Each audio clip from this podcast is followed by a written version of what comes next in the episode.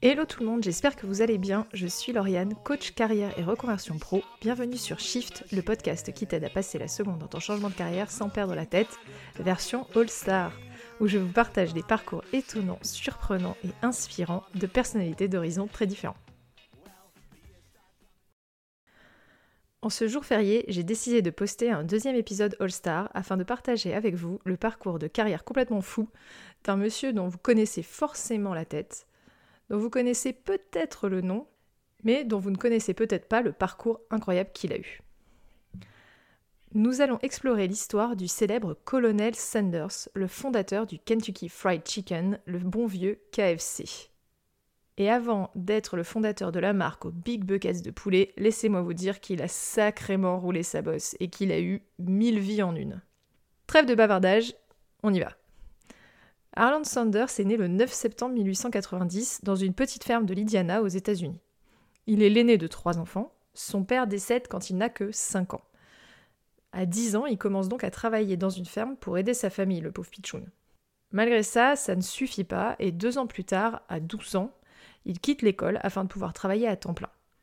La même année, sa mère se remarie et il déménage dans une nouvelle maison.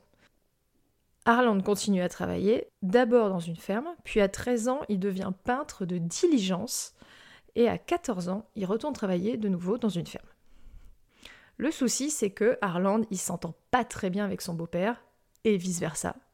Et donc en 1906, à l'âge de 16 ans, avec l'accord de sa mère, il décide de quitter la maison et il part vivre chez son oncle à New Albany. Son oncle travaille dans une société de tramway et réussit à faire embaucher Harland en tant que conducteur. Un jour, pendant son service, un type monte dans son tramway et lui demande s'il veut être volontaire pour rejoindre l'armée et aller à Cuba. Le petit Harland y demande combien c'est payé, la paye lui semble intéressante et donc il est motivé. Mais je rappelle qu'il a à peine 16 ans. Harland dit qu'il ne se rappelle pas si on lui a demandé son âge ou pas. En tout cas, si on l'a fait, il a menti, car il a été accepté dans l'armée. Le deal était qu'il pouvait sortir de l'armée dès que les tensions à Cuba étaient réglées.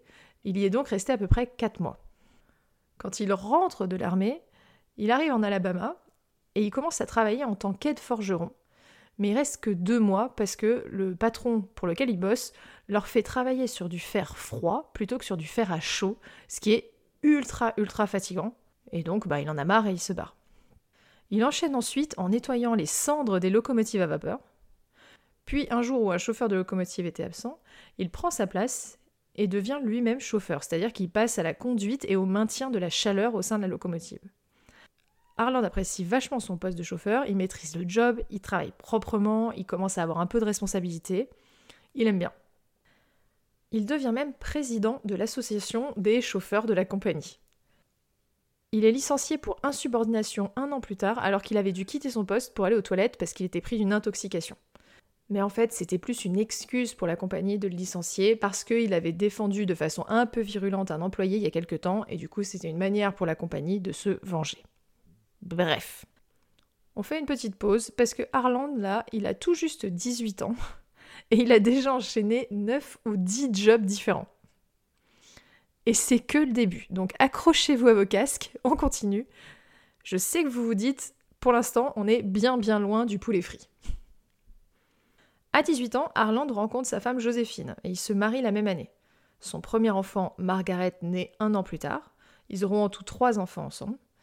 Joséphine, elle ne cuisine pas très bien, et c'est donc Harland qui lui apprend à cuisiner, en répétant ce que sa mère lui a appris et ce qu'il lit sur des livres de recettes, puisqu'il adore la cuisine. Cuisson de légumes, plats en sauce, bacon, tarte à la noix de pécan, etc. Des plats un peu typiques de la région du Sud. Pendant qu'il construit sa famille et qu'il apprend à sa femme à cuisiner, il reprend un travail dans une société de chemin de fer, puis un travail de chauffeur de locomotive. Je vous passe quelques-uns de ces jobs parce que sinon on sera encore là demain et on a tous des vies, on a tous des trucs à faire. Donc on avance un peu, il n'y a pas que le podcast dans la vie. Harland prend des cours du soir en droit, il rêve de devenir avocat et il travaille trois ans dans un tribunal. Mais il quitte l'office au bout de trois ans après avoir eu une altercation avec un client. Il reprend un job dans une société de chemin de fer à nettoyer les toilettes. Il a compté, il en a nettoyé plus de 250. Mais en fait, il en a marre de voir que ses proches, notamment des cousins à lui, ont une vie plus aisée, portent de beaux vêtements, et il décide que lui aussi, il est capable d'avoir ce genre de vie.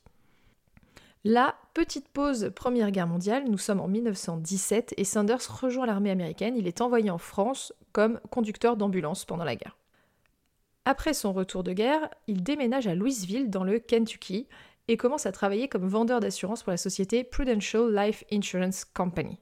Ça y est, on est déjà dans le bon état. On se rapproche. Il travaille donc dans cette entreprise d'assurance pendant plusieurs années, mais est licencié après avoir eu encore une altercation avec un de ses clients. Un petit peu bagarreur sur les bords, le petit Harland. En 1920, à l'âge de 30 ans, Sanders crée une entreprise de ferryboat qui exploite un bateau sur l'Ohio River entre Jeffersonville et Louisville. Il cherche des financements, il devient lui-même un actionnaire minoritaire et il est nommé secrétaire de la société. Et son entreprise connaît un très bon succès. Vers 1922, il prend même un poste de secrétaire de la Chambre de commerce de Columbus dans l'Indiana.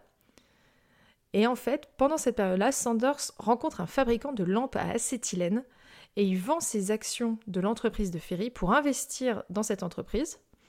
Et le problème, c'est que l'entreprise fait faillite très peu de temps après parce que se démocratise l'ampoule électrique. Et du coup, cette lampe-là ne sert plus à rien, elle est complètement caduque. Ruiné, Sanders déménage il travaille comme vendeur pour la société Michelin, mais il perd son emploi un an plus tard quand l'usine de pneus ferme.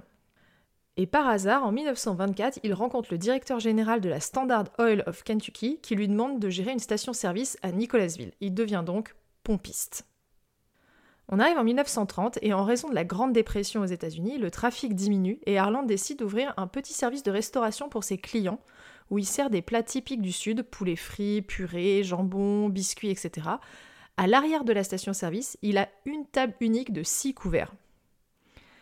Et en fait, il gagne rapidement en popularité et il décide de se consacrer à 100% à cette activité. Il ouvre ainsi le Sanders Café de l'autre côté de la rue en 1931, un restaurant de 142 couverts. Il est à la fois chef cuisinier, caissier et pompiste. En 1935, pour se perfectionner, il part faire un stage de 8 semaines à l'université de Cornwall, et à son retour, le gouverneur du Kentucky lui donne le titre honorifique de colonel du Kentucky pour sa contribution à la cuisine américaine. C'est de là que vient le fameux colonel Sanders. Pas du tout de ses faits d'armes ou de l'armée, etc. C'est un titre honorifique donné par le gouverneur. Là, on se dit tout roule, on approche du KFC. Eh ben, pas encore. En 1939, son restaurant brûle dans un incendie. Le colonel Sanders le reconstruit en y annexant un motel qui s'appelle désormais le Sanders Court and Café.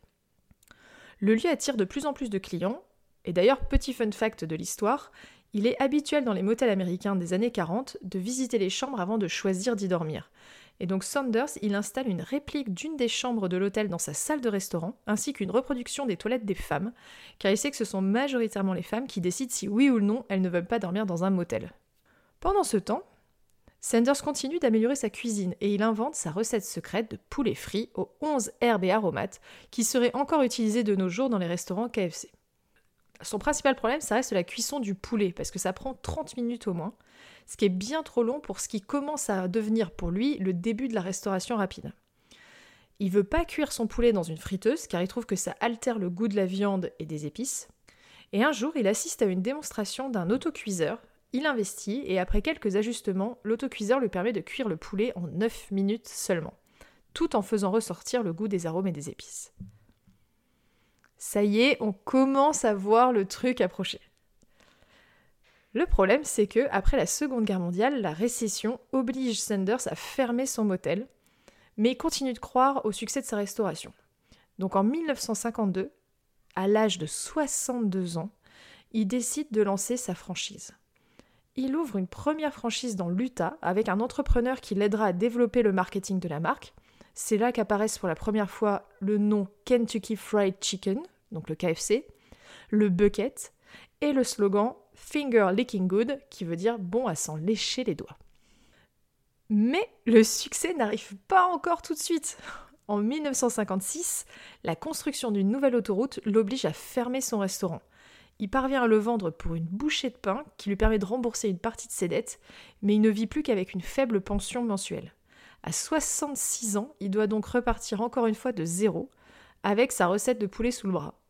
Et il prend la route pour trouver des restaurants qui accepteraient d'être franchisés. On raconte qu'il a essayé plus de mille fois à convaincre des restaurants à travailler avec lui. Sa résilience finit par payer et à la fin des années 50, il est à la tête d'un empire de 400 restaurants et devient une icône américaine. Il fait en sorte de maintenir sa recette secrète, il commande ses épices à deux fournisseurs différents et c'est lui-même qui fabrique la marinade qu'il livre ensuite aux différents restaurants. En 1964, donc là il a 74 ans, poussé un peu par sa famille, il vend son entreprise à des investisseurs et il prend sa retraite officielle. Il raccroche le tablier, comme on dit.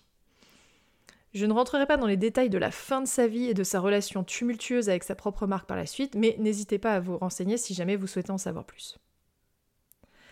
Voilà, on arrive au bout de l'histoire. Comme vous avez pu le constater, la vie du colonel Sanders n'a pas été un long fleuve tranquille. En fin de compte, ce qu'on peut garder en tête, c'est l'incroyable parcours d'un homme qui est parti de rien, qui est travailleur, qui a connu de nombreux hauts et bas dans sa carrière, qui a toujours su se relever et qui a toujours trouvé un moyen d'avancer. Et c'est quelqu'un qui n'avait aucune idée au départ qu'il finirait dans la restauration. Enfin, ça n'a vraiment. On le voit dans son cheminement de carrière que c'était pas du tout une idée de départ. Et son héritage continue de perdurer aujourd'hui à travers le monde entier. Voilà, c'est tout pour aujourd'hui. J'espère que cette histoire vous a plu et qu'elle vous a inspiré. Merci beaucoup de m'avoir écouté. Si vous avez des questions, comme d'habitude, n'hésitez pas à me contacter en MP sur mon Insta at Lauriane Perrin Coaching ou via mon site internet et on se retrouve la semaine prochaine. Très belle journée